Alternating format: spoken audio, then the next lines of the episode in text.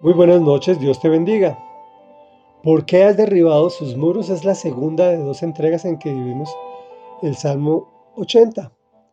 Ayer nos mostraba cómo el pueblo de Israel ha sido atacado permanentemente. Y es nuestro deber orar por esa nación, pues Dios así lo ordena. Su lucha solo acabará cuando el mismo Señor Jesús vuelva en su segunda venida. El Salmo a partir del versículo 12 dice así. ¿Por qué has derribado sus muros? Todos los que pasan le arrancan uvas. Los jabalíes del bosque la destruyen. Los animales del campo la devoran.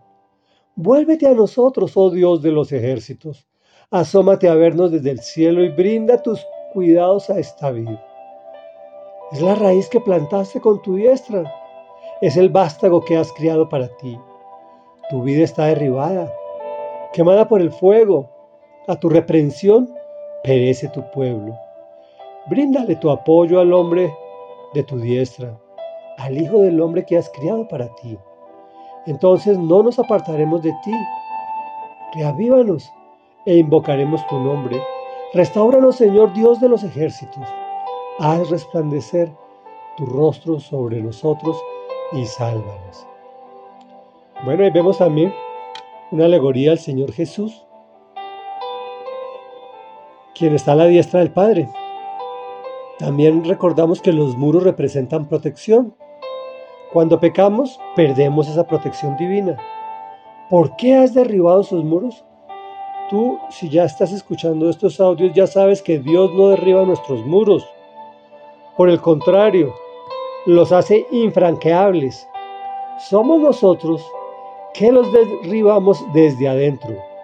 Y cuando se fisuran, quedamos desprotegidos. Todos los que pasan le arrancan uvas. Pero antes de decir, vuélvete a nosotros, oh Dios de los ejércitos, tenemos que ser nosotros quienes nos volvemos a Él. Es perfectamente razonable recordarle que eres su hijo. Eres el vástago que Él ha criado para sí mismo. Sí, así como lo oyes, eres un engranaje muy importante en el plan del Señor pero no indispensable.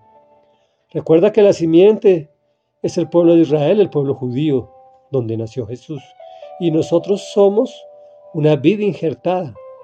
Por eso tenemos que orar por el pueblo de Israel, más en estos momentos de guerra. Y como no somos indispensables, es la razón de comprometernos con su importante causa de ser pescadores de hombres y llegar vida donde solo hay muerte. Entonces, no te apartes de él. Revive e invoca por siempre su nombre. Reflexión.